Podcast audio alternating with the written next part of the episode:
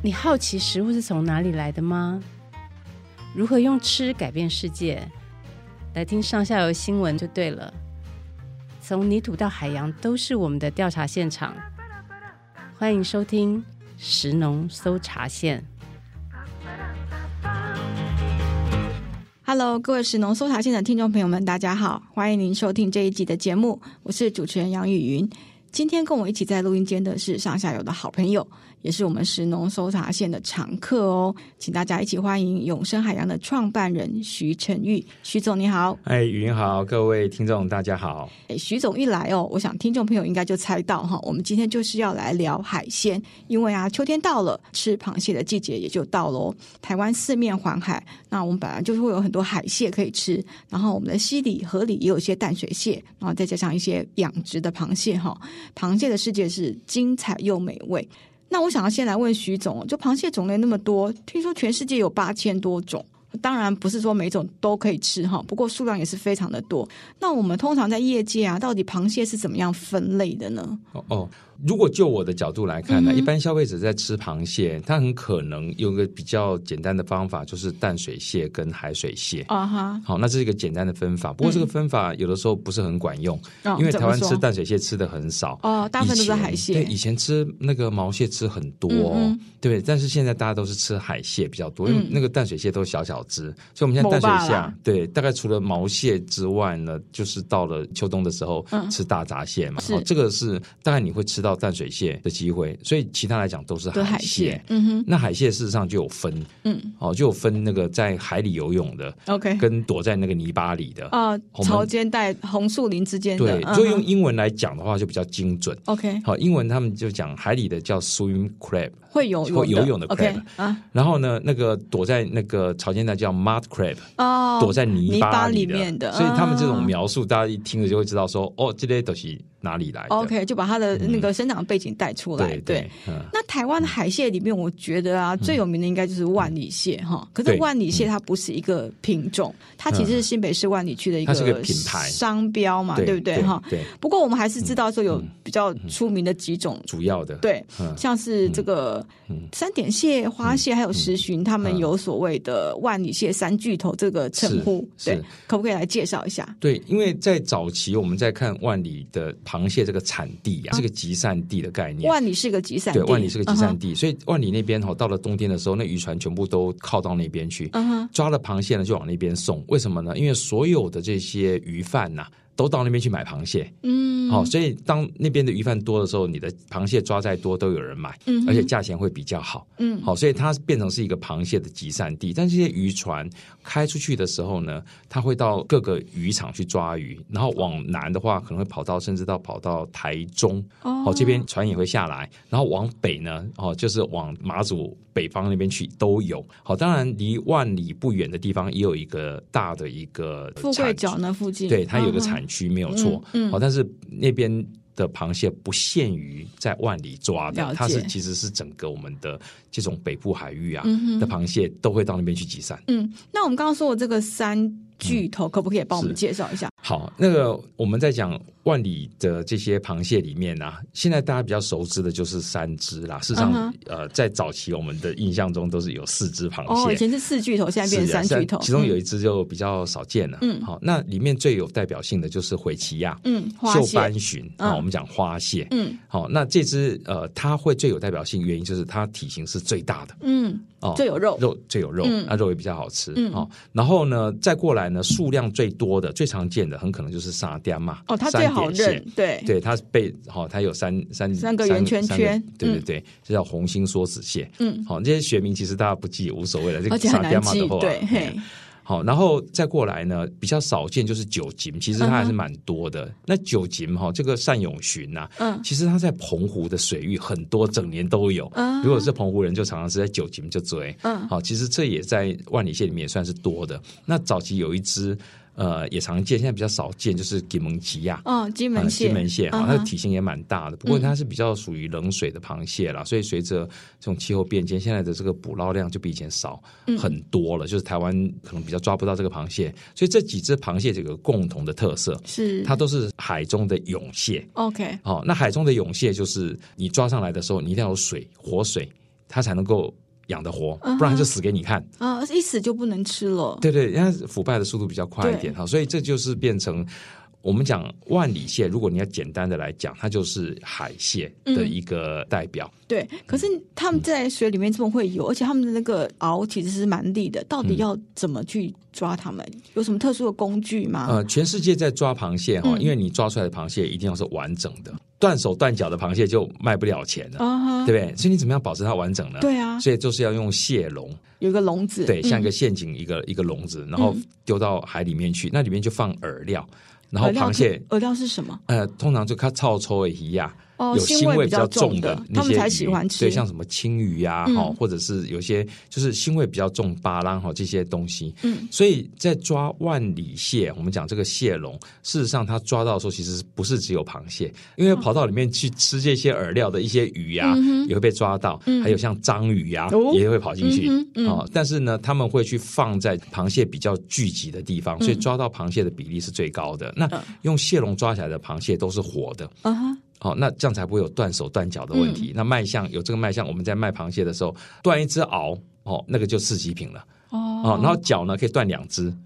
对，因为脚比较没有肉嘛，对，对不对？但是熬不能两只都要在，对，因为那个血管都在里面。对对对，所以这个就是因为要保持它的这个价值啊。那渔民是一种专门的渔民，还是说平常抓鱼，然后季节到来抓蟹呢？好，台湾的这个渔业哈，因为它不同的季节有不同的渔法，对，好，那所以他们会去抓不同的螃蟹。那所以有很多渔船呢，它可能有这个捕蟹的执照，嗯，那他就可以去放螃蟹笼抓螃蟹。可是它绝对不止一张执照，哦，所以通常像这种放螃蟹的船，它通常大部分都还有刺网的执照，嗯，所以在呃没有在抓螃蟹的时候，他们很多都是用刺网在捕捞，嗯，好，这个比例是很高的，所以一条船它会有一张以上的执照，那很少看到说一条船它只抓螃蟹，一年四季都是都在抓螃蟹，这个不多。OK，嗯。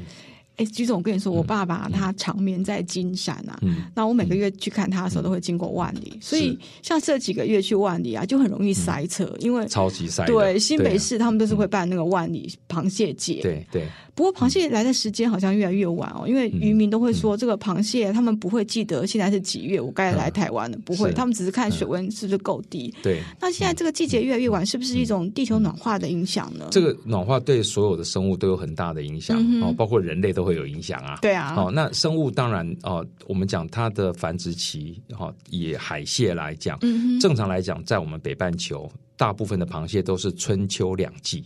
是它的繁殖期，然后秋天呢，哦，就是我们平常吃秋蟹的时候。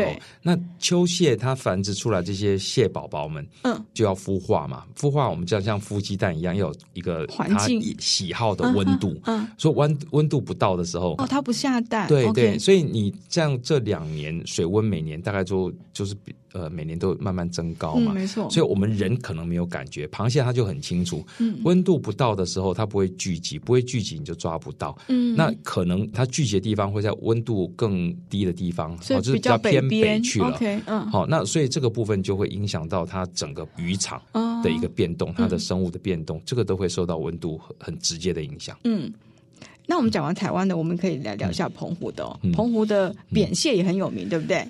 呃，扁蟹应该讲，呃，我们讲澎湖比较有名。事实上，扁蟹这个产量最大就是在中国，嗯，好、哦，因为是同一个水域啊。好，那扁蟹是一个比较小型的螃蟹，对，它尺寸比较小，比三巨头小很多。对，而且你看到扁蟹的时候啊，你会发现，你看到的扁蟹啊，都是公蟹，都没有母蟹。哦，为什么会这样？因为它公的跟母的比例哈、哦，体型大概差了五倍，公的大很多。对对对，那公的。大很多都已经这么小，那母的就小到看不见了。所以通常抓到母的那个都是当下杂，所以你你在市场上不会看到。了解，嗯哼。好，那它最少它的公母的体型差很多，但是这个螃蟹因为比较小型，嗯，所以它本身的这个繁殖能力就很强，对，它资源量就很大，嗯，那也变成是中国在这个捕捞这个螃蟹最大宗的。不过这个绑扁蟹呢，就不是用蟹笼抓的了，哦，因为它上来这么小一只，你也没有人会抓活的回来，所以都是几乎都是用拖网抓的，嗯。好，拖网抓的比例非常的高。OK，嗯，那这么小还是吃它的蟹肉吗？对，它就主要是吃它的蟹肉跟蟹钳，然后但是我们在使用上面不太一样。嗯，好，蟹肉的用途跟蟹钳的用途不太一样，所以像扁蟹这种小型的螃蟹，它上来了以后会到加工厂去，然后加工厂就把壳拿掉啊，然后把这个蟹脚剪掉，它脚都不要，脚这么小只都没有肉，对，只留蟹身跟钳子，然后钳子归钳子卖，蟹身归蟹身卖，对，是分开的。哎，徐总，你刚刚说到这个蟹钳呢，我就想到说，那我们在火锅店吃的那个蟹肉棒，它到底是不是真的蟹肉做的？呃，不完全不是，嗯，意思是大部分不是啦。OK，那我们大部分都不是。对，像这个蟹肉棒，我们叫蟹肉棒嘛。哦，那如果你回过头来去看那个那个英文的时候，它叫做 imitation crab。哦，它是仿蟹肉。仿蟹肉意思是说我不是真的，但是仿蟹肉不必然它里面没有蟹肉，就是成分的问题。对，所以有些比较高级的、比较好的，你去日本有去买这种仿蟹肉啊，它比较贵的，它其实里面是真的有掺蟹肉在里面，看放多放少的。那比较便宜呢，是全部都是鱼浆，只是它用那个颜色上去以后看起来是红红的。对，所以那种东西基本上它呃跟螃蟹没有太大的关系。以台湾的市场来讲，对，因为台湾进那种比较贵的那种仿蟹肉，可能就卖不掉。哦，其实滋味上也不太像。当然了，因为它是鱼浆啊，对，它纯粹就是鱼浆。嗯，哎。另外，我刚刚在就是录音前，我跟徐总聊到一件事情，也让我非常的惊讶，就是我们平常去日本吃帝王蟹哦，帝王蟹居然不是螃蟹耶！对对，下次听众朋友们有机会去看到帝王蟹的时候，你去算一下，快有龟吉咖。嗯哼，好，我们讲说螃蟹，螃蟹爪八个，对不对？对，其实它有八只脚，他们叫十足纲的，我们叫十足纲的分类上面就是八只脚加两个加两个钳子，对，剑门纲目好这个纲，嗯。哎，帝王蟹是八足的啊，所以它只有六只脚加两只钳子。哦，那所以在分类上，其实它比较接近寄居蟹。哦，寄居蟹，对，它跟寄居蟹是比较是同一家族的。它跟螃蟹比较，呃，就是就是分类上比较远一点，亲戚关系比较远一点。不过它长得像螃蟹了，所以我们大家都是称呼它。而且你你会吃到整只的机会，其实不是没有，但是不多，因为它肉身不好吃，因为很大一只啊，嗯，对不对？所以你会买整只的回去，我一只可能要一万块钱，嗯哼，哦，大部分人不会这样子买，所以你。买到那个蟹脚的时候，你根本不知道它有几只。哦，好像说你在市场上买到那个一盒鸡肉，那讲说一只鸡有六只 六只脚一样。哦，其实它比螃蟹少一对脚。就说徐总很客气，这样。给我们一个情有可原的答案，因为我们很少看到一整只的帝王蟹，所以我们就很容易误会它。是螃蟹。对对对，好，那我们接下来聊青蟹哦。我说青蟹，听众朋友可能不太熟悉，其实呢，它就是年菜或者是我们吃板豆的时候常常会吃的那个昂锦米沟哈。红鲟就是青蟹，可是青蟹有沙公、沙母、菜鲟啊、妇处女鲟很多很多种，它到底又要怎么分呢？哎，基本上它都是我们讲的这个锯齿鲟。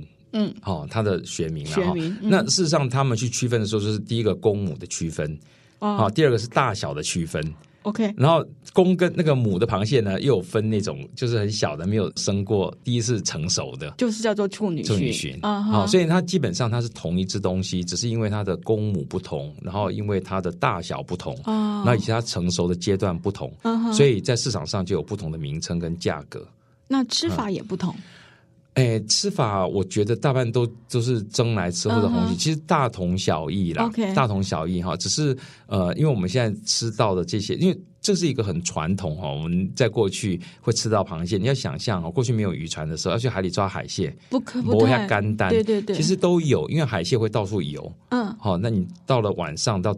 这个海上，你就看到那个水面就有螃蟹在游泳，哇那感觉还是真的是会很会游泳的螃蟹。嗯，可是你终究是要坐船出去啊。对，好，可是像这种我们讲的这个锦嘛，我们俗称的这个锦，它就不是，它是住在这个泥潭底。哦、我们讲的 mud crab 嘛，对不对？所以它就是在我们人的生活的领域里面，哦，我们就比较容易吃就很容易取得。在过去渔业不发达的时候，所以它跟我们的生活的关系就会比这种海蟹，哎，感觉上就更接近。了解一点。嗯，刚刚有提到说海蟹是用螃蟹笼抓的，那那些住在泥滩地的螃蟹就不是用笼子抓的吧？呃，也有人用那个陷阱去抓了，但是一般来讲不是这样抓的哈。嗯、那呃，我们过去的这个渔夫哈，他们比较简单，就是赤脚在那个那个泥滩地上面走嘛，然后那个螃蟹哦，哦就踩到之后哎，顶顶来这几粒就逃。哦，就把它挖出来，就把它挖出来，就是这个螃蟹。因为螃蟹它没事，它就躲在泥巴里面，不然的话晒太阳就晒死了，然后它也可能会有危险。对，所以在退潮的时候呢，它就躲到里面去，然后涨潮的时候它才跑出来。那退潮的时候，渔夫那个那个抓螃蟹的人就是给它笋嘛，然后那也可能会看到说那个螃蟹的洞，嗯，对不对？那螃蟹洞里面就躲螃蟹，好，或者是你用踩的。采到，然后再把它一只一只抓出来。所以在过去是这样子抓的，但是以目前来讲，台湾这种鲟已经数量很少，因为我们的这种这种潮间带。还有就是面面积已经变得很小了，就我们的这个海岸都水泥化了，对不对？哪有哪有多少潮间带？所以第一个我们产量就少了，所以我们现在大概这个东西都是进口的。嗯，那进口的话，在这些呃，像现在就是马来西亚啦、菲律宾呐，哈，那过去巴基斯坦呐，哈，这些地方它比较。呃，算比较比较没有那么开发的，那他们还是可以去抓到很多这种鲟，因为鲟是一个，就是说在我们的生物界里面啊，嗯、算是很低阶的生物。哦，低阶生物意思是说它生的很多，它长得很快。嗯哼，啊、哦，所以只要环境对的时候，就说就很多。那我们、嗯、我们刚刚在讲话，就是说那个昂菌这些东西其实是可以养殖的，嗯、对不对？只是说育成率很低而已。嗯，养殖能不能养哦？大概从两个角度来看，嗯、第一个叫技术。嗯，啊，第二个叫做商业化，哎，碳几倍，好，那以技术来讲，成本是不是太对太高？我们讲说它是很低阶生物，它本来就就搞新耶，就所以养殖上不，所以在繁殖的问题不大，但是在养成的问题比较大。嗯，因为螃蟹都要经过这种甲壳类要脱壳才能成长，对，然后它又不像虾子，对不对？脱了壳，脱壳就脱壳嘛，对不对？螃蟹，哎，我这只螃蟹脱壳，另外一只螃蟹没有脱壳，它就可以把我吃掉了。哦。我那是我最脆弱的时候。对呀、啊，对呀、哦，所以螃蟹它本身就是很容易在这个脱壳的时候死亡。嗯。哦，那所以我们在养殖的时候，你就没有办法大量养殖。哦，那你要每一只螃蟹给它一个家去住，对不对？哦，那空间就要很大啊。对，那你成本就高了。嗯，所以呃，不是不能养，就是说效益没有这么高。那现在呃，我记得最近也有看到有些人用那个笼式的一格一格去养。当然都可以养，只是它最后的效益如何？嗯哼，嗯，了解。嗯、好，那我们接下来聊一下那个淡水蟹。嗯、就其实刚刚徐总有大概先提了一下，就是大闸蟹。大闸蟹，对对。嗯、那台湾现在其实有人在养哦，像苗栗跟花莲都很多。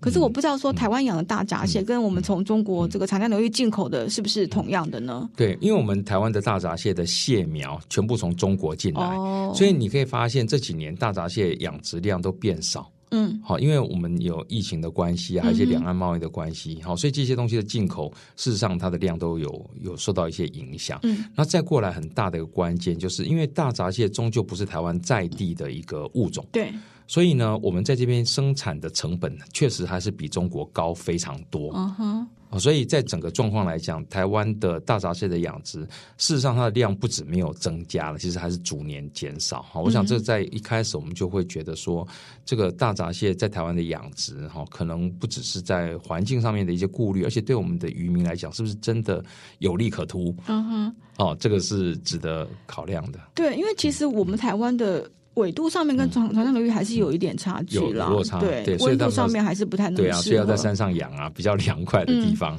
对，而且大闸蟹它是个外来种嘛，对不对？它是好像被这个百大的外来入侵种，不用百大，十大就有它了。哦，真的，对啊，那个大闸蟹是一个非常恶名昭彰。好，当然这个大闸蟹的恶名昭彰主要是来自英国。哦，怎么说？因为他们早期啊，就大闸蟹因为压舱水这些关系等等，那跑到英国去，然后就造成那边很大的环境的破坏。那大闸蟹会。挖洞，会挖洞，所以就造成他们很多对环境的破坏。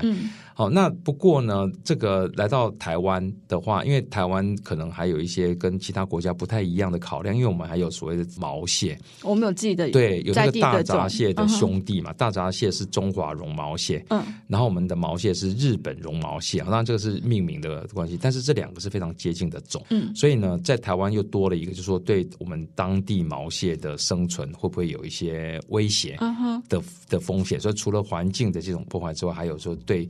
相同物种的竞夺，可是养殖的渔民都说，这个都是我的财产，我都我弄个够厚厚啊，背后一造起啊。这个我同意了哈，没有一个养殖的渔民，不管是养鱼虾蟹贝，或者是经济任何经济动物都一样，让它跑掉。对，好，但是从另外一个角度来看，全世界鱼类养殖哈，这个水产养殖也没有一个东西可以不跑掉的。找不到任何例子，所有的养殖都会有脱逃，都有这个危机。对，像我们在山上，现在台风来，最解大水，但是很快土石流就把那个冲掉了，嗯，对不对？那他渔民也是受害者啊，可是有没有脱逃？就一定有脱逃。所以这个脱逃在所有的养殖都是不可避免，全世界来讲。嗯，所以这就回到全世界针对脱逃的时候，他还要有一个，就是说你不能假设他不脱逃，OK，还要假设他脱逃以后会不会造成危害。嗯哼，好，要从这个角度来思考。是，那我们在录音之前，你有聊到说，其实日本对大闸蟹的管理就跟台湾是完全不一样。当然，因为我们讲台湾有毛蟹，就是日本绒毛蟹，那这个东西的命名是当初日本命名的。那为什么？因为日本本身就有这个毛蟹。嗯、好，那所以日本为了保护它自己这个毛蟹的资源，他们，就规定你去那个日本的机场，就看到它很大的招牌放在那边，所有的大闸蟹进到日本啊，从中国过去，嗯、呃，必须是死蟹，OK，所以它是冷冻或煮熟的。更不要说他们当地是绝对不会养的，的，对，那不可以活着都不能抓进去了，你怎么可能养殖呢？嗯嗯、好，日本人也到中国也会吃很多大闸蟹，但是不好意思，你要回到我们这里的时候，嗯，好，这个。就已经是不许可的了。嗯，好，所以这也会看到，就是说我们在生物管制的这个观念跟做法，跟日本还是有很大的差别。对，另外我觉得听众朋友应该很关心的一个题目，就是说我们在台湾吃到的螃蟹，到底有多少是我们自己养的，或我们自己捕捞的？嗯，那又有多少是进口的呢？好，我们呃，真正的统计数字其实是很不准的啦。哈、嗯，就是说我们看渔业署的这个渔业统计年报里面，我们在螃蟹这一项，你看光是二零二二年最新的数字，嗯、新北市的产量就是零，不可能嘛？啊、新北市怎么可能没有抓到这个万里蟹嘛？或万里卖了这么多嘛？对，不对？好，那所以呃，这个部分我们就很难用渔业统计去看呐。嗯，好，但是进口统计我们看得到。嗯，好，那进口统计每年大概就是五千。到六千到七千吨呐，一年的进口量。嗯，好，那我们在市场上哪些东西是进口的，哪些是台湾的？大家这个对大家讲很容易分辨。嗯，第一个我们刚才讲的像万里蟹这类的海水螃蟹，要养在水里的，那些就不会有进口。因为你进口的时候再连着海水一起进进来，没了，你根本就没办法嗯进来哈。所以那个就是台湾的。嗯、然后第二个呢，你如果看到那个锦嘛，嗯，那个昂锦刷缸刷布这些哦，十之八九都是进口的，哦、因为台湾的产量很少。对，因为你刚刚有提到潮间带越来越少，所以台湾自己的其实已经不多了。是像我们呃有一个很有名的那个台南的阿霞阿霞饭店，对对对，很有名，对不对？阿霞有的时候如果台湾红鲟有的时候，他们也会买啊，好，但是。有没有办法稳定的供应给他？不可能，因为他一年四季都要这道菜啊，所以他还是就说要用很多进口，嗯、那更不用讲其他地方。嗯，所以你在外面看到的刷缸、刷布这些哈，基本上都是空运进口，因为这个没有水，它干的就可以运输了，嗯、而且还活很久，活得很好。嗯，所以在市场上也很好卖啊。嗯、我不用弄个水缸那么麻烦，对，我在摊子这样摆在那边。哦，你就可以就可以贩售了，嗯、所以这些大家进口的比较多，然后再过来就是冷冻的。OK，、嗯、你在市场上可以看到那个，尤其观光是鱼市，看到一摊一摊的，就蟹钳有没有一大堆？那些冷冻的大概都是中国进来的比较多，嗯，哦，大部分都是进口的。那台湾的有没有？有，台湾的像我们澎湖那边，哦、或者是基隆抓很多啊，嗯，基隆抓这个马蹄蟹啊，对不对？那这些东西呃，相较于我们进口量来讲，它还是比较少一点的。所以冷冻的螃蟹大部分都是进口的，嗯，好，那更不用讲像什么帝王蟹，现在就当然台湾没有，那就一定进口就很好辨识了。嗯，好，所以你真的要讲台湾的。这个蟹大概就是活的，好，这种花蟹、活在海水里面，甚至像三点蟹冷冻的，大概也都是进口的。哦，嗯，了解。那讲了这么多，我们来吃螃蟹嘛，对不对？为什么秋天螃蟹最好吃？到底原因是什么？对，这就是我们刚才谈到，它有两个繁殖季，对，春天跟夏天。那秋天呢，就是它另外一个繁殖的高峰。那我们知道，生物在繁殖的时候呢，它一定要吃得饱饱的，身体壮壮的，它才有繁殖的能力。嗯，好，所以这个时候的螃蟹是好吃的。那第二个呢，它也是好抓的。哦，因为它繁殖期它会聚集，哦，所以渔民就好抓了，对不对？哦，不用像平常时候螃蟹散。在各处的时候，对不对？你抓一趟根本抓没几只，嗯，好抓好吃之外呢，其实还有一个关键，就是我们在进入秋冬的时候，嗯，我们就会想要补身体。哦，好，那这个时候呢，你的吃这些螃蟹的这种欲望啊，就会提高了。哦，所以像另外一个产季，像春天的时候，哎，我们就比较，其实它也是一个、嗯、一个重要产季，但是它就在我们的消费上就比较是不是我们消费的高峰期？嗯。嗯、对，而且我们秋天要吃螃蟹，最主要就是要吃蟹黄跟蟹膏嘛。是，那这两个又分别是什么部位？好，那其实我们讲蟹黄跟蟹膏，因为有公蟹跟母蟹嘛，嗯，然后它的生殖腺的成熟，哦，这两个都是生殖腺，都是生殖腺，都是都是生殖腺，嗯，好，它成熟的程度不一样，啊，好，那基本上都是它的生殖腺，所以它在肥的时候才有这个蟹黄跟蟹膏。那平常说就比较没有，母的是蟹黄，然后公的是蟹膏，对，哦，但是两个都要成熟的时候才会有，就是越成熟的时候它越饱满，嗯，人家吃得到嘛，嗯，对，那有时候你看平常夏天抓到螃蟹就是这样，就是扛扛哎嘛，扛扛是什么？就是它没有里面没有这些生殖腺，所以你就吃它的肉。可是我觉得我可能不识货，我觉得蟹肉比较好吃。哎，我我想吃的东西本来就是很主观的，嗯，好，所以大家喜欢吃的东西不尽相同。那像呃，我们大家很多人去中国吃大闸蟹，那大大闸蟹也是有什么季节？一开始先吃公的啊，对不对？嗯、然后到了季节比较尾巴是吃母的，对不对？嗯、各有它的好吃的地方嘛。好、不过，呃，这个就会回到一个保育的一个考量点了。好，就是在这个繁殖期，嗯，吃这个螃蟹，好，当然它本身。就是虽然说好吃之外呢，那也是它的繁殖期，所以我们在利用上面就要比较谨慎了。对，这也是我接下来想跟徐总请教，嗯、就是说到底这些爆卵蟹我们可以吃吗？嗯、就是这些蟹黄、蟹膏。嗯虽然好吃，可是如果你站在一个渔业永续的观点的话，可以帮我们判断一下这个东西到底应不应该这样子使用。呃、我们在谈永续的时候，它有三个角度来考量。嗯、第一个就是那个我们讲自然生态的一个状况哈，嗯、另外一个就是渔民的收益，而且、嗯、永续的一环，对，还有一个消费者的权益。嗯，所以在谈永续的时候，其实这三个要取得均衡。OK，好，不是只有谈生态。嗯，好，所以回过头来就说我们在讲说在繁殖期吃的时候，可能对生态会有一些伤害，嗯、可是对渔民的收益会不会？增加会对消费者的权益会不会增加？是啊，对不对？所以呢，就会回到说，那我们要怎么样利用？嗯，它才会是不会破坏到太多的生态。对，那这里就有一些所谓的管理办法了。嗯，那在国外，通常很多人想说，那国外都是不吃母蟹，都吃公蟹。嗯，我同意，这是一个好的管理方式，因为你把母蟹都留下来的时候，当然你就可能假设它的比例是一比一的时候，那你就只能抓一半的螃蟹，嗯，对不对？但是这种管理当然会牵涉到国外，他们很多人就不吃。没有吃这个蟹黄，没有这个的这个习惯嘛？可是我们东方人或台湾、哦中国这边很多人有吃蟹黄的习惯啊，所以我觉得还是要适当的让他们抓一些。那我们就是要用其他的方式来管理，它不只是公的跟母的分别了。OK，所以这几年有所谓的这种呃蟹的大小，用蟹的大小来，就是我们抓大放小。对对对，好，这是一种方法。但所谓抓大放小，就说假设它的螃蟹是八公分成熟，假设它的蟹我们叫那个那个甲壳哈，八公分成熟哦，那我们可能会定十公分，OK，哦，那这样子的话，每一只螃蟹成熟的时候，它有一次繁殖的机会。啊，那这样子就不会把它抓光了。如果大家照这个规矩去去玩这个游戏的话。好，所以这是一种用体型来区分嘛。那还有一点，最近在讲说那个开花母蟹啊，对，不可以抓，嗯、对不对？那开花母蟹那个就已经，它已经呃它已经不是蛋了，它已经是受精卵了，对对对，对不对？那受精卵当然这个呃，离它就可以繁殖就更近了距离，嗯、而且另外一个很大的重点是，开花母蟹通常都不好吃了。一根不好夹，嗯，好，所以你抓它也没有什么经济效益啊，所以不如把它放了吧，嗯，好，所以这种就是我们为了要吃这个蟹黄衍生出来不同于国外的管理方式，是是，好，所以这个东西没有所谓的好坏，而是它的成效。那成效回到更关键的一点，就是说我们有没有落实？对我这个管理，对规则在那里，那台湾到底做的怎么样呢？落实管理，我们现在就没办法评估，因为你蟹鱼申报跟我讲没有，对，所以我们就根本就无法评估，好，所以我们会经常讲，不是说有做蟹鱼申报就有永续，没有这回事。可是没有做申报就不会有永续。了解，好，所以它只是永续的第一步而已，它不是说就是全部。所以我想还是要回到有些管理办法，那应该要落实所有的申报。嗯，不然的话，你这些这些呃统计的方法，这些数字不存在的时候，你怎么有办法去知道你的管理的成效是好还是不好？对，徐总，我们可能再说明一下，也许听众朋友不是那么理解，到底谢于申报它的重要性是什么？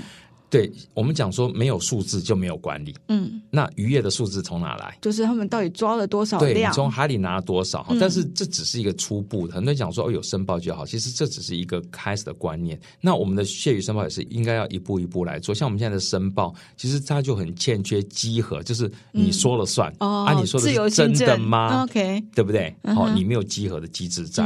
好、嗯，所以当我们有的时候，就下一步就要不是先求好，我们讲先求有，再求好，对不对？其实光是有那个数字，但是数字是错的，你无法做管理依据。所以第二个就要求好，求正确，求正确。对，好，那有求正确是什么东西呢？我们现在蟹鱼申报还缺一个很大的东西，就是它没有报价格，它就有报数量。那价格是不是重要的关键？可是价格是渔民可以申报的吗？哎、嗯，我们就看国际上的申报，是它价格是一个重要的关键。嗯，因为呢，这个价格会牵涉到我们在定定管理方式的时候，那什么样抓，什么时候抓会最有效？哦，因为呢。价格不好的时候，我们就不要去抓了。对，我们要想说，这个时候呢，嗯、你可能抓很多，但是价钱不是很好，嗯、所以我们要想办法让渔民的所得增加，是，而不是要让渔民抓的鱼增加。啊，那这个就跟什么？跟价格有关系。所以你在不对的时候，你一直抓的时候，嗯、其实渔民的收益没有增加。好，那这些管理办法怎么定定呢？你要有价格的资讯。OK，好，所以这也是我们就说谢医生报告好，现在开始要上路。好，但是我们要知道说，呃，它离到一个可用的资讯呐，嗯，哦，它有没有正确距离，对不对？然后它有没有价格资讯？好，这些东西都要完整的时候，嗯，那它才可以慢慢演变出一个管理的依据。但是不是只有这一点？像我们刚才讲的，就是说。它随着比方说气候变迁而改变，所以它抓不到鱼，是不是代表就没有鱼呢？也不一定哦。但其实不是啊，嗯、这里面最好的例子就是乌鱼嘛。哦，好，过去我们又认为说乌鱼没有了，然后后来我们就投入了很多研究，就发现说，哦，原来乌鱼因为暖化的关系北移了。对，所以以前你们说抓不到乌鱼，那是其实是因为，嗯、对啊，是因为你不晓得它跑到别的地方去了。嗯、但是你看这样的观念到现在就很多人就留下来，就以为说啊乌鱼被抓光了。嗯，哦，那那种新的观念就新闻嘛。对不对？抓不到鱼，这才是新闻，对不对？哦、然后，然后于谦、于搬家，这不是什么对资源呃很好，就没有人要看了。嗯，好，所以这个其实就是说，我们拿这个捕捞量来看的时候，就是蟹鱼申报是捕捞量，其实它不完整，嗯，它要搭配其他科学的研究。了解了，嗯。那我们听众朋友大部分其实都是消费者，虽然应该也是有渔民哈。那对消费者来说，我们希望为这个渔业永续尽一份心力的话，我们可以做什么？就螃蟹这个部分来说，其实这回到一个比较大的一个原则哈，在联合国粮农组织啊，哦，它有针对我们讲责任渔业的部分，消费者的责任是什么？是什么？好，他有提到呃，我记得有十二项的样子。OK，其实里面很重要的一点，消费者要做的事情呢，就是要。知道你的鱼是怎么来的，是哪里来？要知道你的鱼的来源。嗯，其实我看到这条跟我们过去一直在跟消费者讲的，就说，所以消费者在消费的时候。你先不要去管它这个鱼是不是什么红灯绿灯黄，其实都不重要，因为那有太多人为的判断在里面，它可能会失准。嗯。Okay. 但是当你不知道它是哪来的时候，其实你的判断都是错的。就是我们要先知道，我现在吃的这只螃蟹是从哪边来的？是它是怎么抓的？嗯，对不对？它是进口的还是台湾的？啊，进口是哪一个国家来的？这个很重要啊，因为很多这个国家你。去抓他们螃蟹，其实可能造成它很大的这个资源的破坏啊。嗯，所以你是不是真的知道呢？所以你第一个你要先知道，那而不是先判断。OK，好跟不好。嗯，那这点我觉得是在联合国，它在这个责任渔业啊、消费者责任里面，它很明确提到这一点。可是消费者会想说。哦，我去问他，他骗我，我也不知道啊，是啊，对不对？所以这是一般消费者的直觉。但是我觉得从这个角度来看，我们要换位思考啊，就说你消费者，你一直一直去问鱼贩或问餐厅的老板，说你这个螃蟹哪来的？他就会想办法来告诉你了。不是，那他如果骗你的时候，他会有压力？压力，对。你就说说谎的压力，说谎的压力是不是？因为他今天回答你的时候，搞不好消费者是很内行的啊，是不是？那他万一撒谎的时候，他会有揭被揭穿的风险。嗯，更不要讲说有些人他可能他根本就不太晓得。嗯，好，所以在这种状况之下，其实你去问的时候，会给这个卖的人造成压力。嗯，那卖的人造成压力的时候，他才会去溯源，溯往上去推。好，所以呃，你也不用去担心，你多问的时候，你会被骗。有可能，嗯，一次，可是你要知道，他的压力很大，嗯，而且另外一个角度是，当你问了很多次的时候，你就不会被骗了。OK，嗯，另外是不是我们也要请政府来把这个资讯告诉我们呢？啊，政府我不太晓得他，因为我们现在的这个法规里面啊，嗯、就很多产地的标示，它没有办法落实的一个关键是，当你没有谢鱼申报的时候，你怎么证明他说的是真的还是假的？嗯，所以一切还是又回到这个管理层面的问题。而且，就算你有谢鱼申报，嗯、还有很大的部分就是我们在农产品甚至水产品的交易，嗯，我们现在有很多在生产端是不用开发票的，嗯，所以你没有办法勾稽，哦、你不知道流向到哪去，嗯。好，所以这个就是我们今天如果要做标示的时候，其实你就算规定要标示，他写了，但是你没有办法去罚他，嗯，你不能举证。那你要叫他举证的时候，那你源头就没有给我资料，我要怎么举证呢？所以这会导致你有很多进口的这种东西，或者是一些假设是违法生产的，它就可以在这里面横行无阻啦。嗯，好、哦，那所以这是一个很大的制度上面需要去改善的地方。嗯，那徐总你讲了好多，我们压力很大哎。这、螃蟹到底可不可以吃啊？好，嗯，就我们所有的海鲜的消费来讲，嗯，我们还是鼓励。就说，我觉得螃蟹是一个好的选择。嗯，好，那从几个角度来看呢、啊？第一个，我们讲说螃蟹就高兴耶。OK，它长得很快。嗯、我们讲它一年就两个产季，啊、你知道吗？你知道春天生的螃蟹，秋天就会繁殖了。秋天就到妈妈了。对，它只要半年就可以繁殖了。嗯，哦，所以基本上今天即使它的资源有一些压力，即使它的这个环境受到一些限制，嗯，但是你只要给它一口气。它马上就生一堆。OK，好，在我们的生物的角度，我们这叫做 R select，嗯，就是它是以 reproduction，它以繁殖作为它生存的策略。嗯，螃蟹像是什么东西呢？就生物的理论上来讲，就是它螃蟹水中的甲壳类跟陆地上的昆虫哦是同等的环境的的的地位。嗯，好，所以你知道家里的蟑螂永远打不死，对啊，永远打不完，是没有错。他们为什么？因为他们就是生的很多，长得很快，用这个来所以从这个角这个角度来讲，其实螃蟹它本身在资源的回复力非常非常强大。嗯，好，那我们只要说好好的去做一些管理的时候，你不用担心它一下子。就会回来，嗯，它很快就会回来，但是比较需要注意的是什么呢？嗯，是栖地的破坏。OK，因为你让它没有家可以住的时候，它就会真的灭绝了。好，所以我想这是一点，但是我们还要注意一点，就是像我们讲大闸蟹的养殖，嗯，就是我们知道这个生物它繁殖力很强，所以要特别去注意，不要去影响到其他的生物。嗯，好，就有时候在生产的时候，这也是我们需要注意的。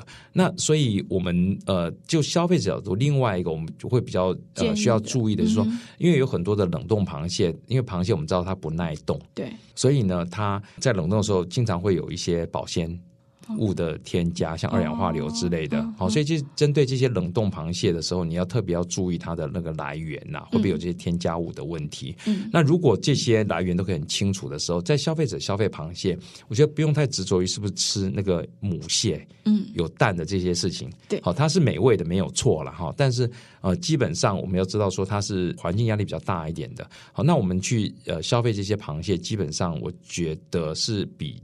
消费其他的海鲜是更可以放心的，然后只要你的来源是。是明确的，但是我们希望它能够更永续的时候，我们还是要去支持一些比较好的生产方式，而且你不要认为进口的就会比较好，因为很多进口的它对环境造成的破坏，其实你根本就看不到。因为台湾我们刚才讲进的很多的，像印尼、菲律宾很多的，在全世界的红树林也是被破坏的很严重。渔业管理的角度来看，他们是比我们落后非常非常多的。一个地方，好，所以我们可能觉得说，我们这里面台湾的螃蟹可能不够吃，我们去吃进口的，那可能你没有想到造成破坏是别人家，别人家的环境是什么样。好，所以我想，只要大家认清楚台湾的螃蟹，然后希望我们的这个呃法规能够更落实。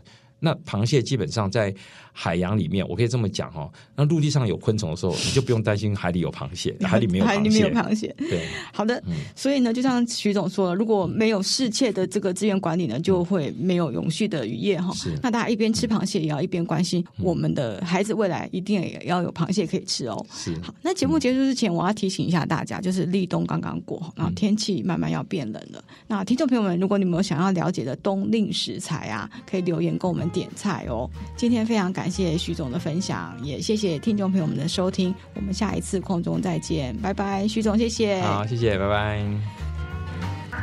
以上内容是由上下游新闻团队制作，我们是一个线上媒体，特别针对农业、食物跟环境制作每日新闻与深度的调查报道。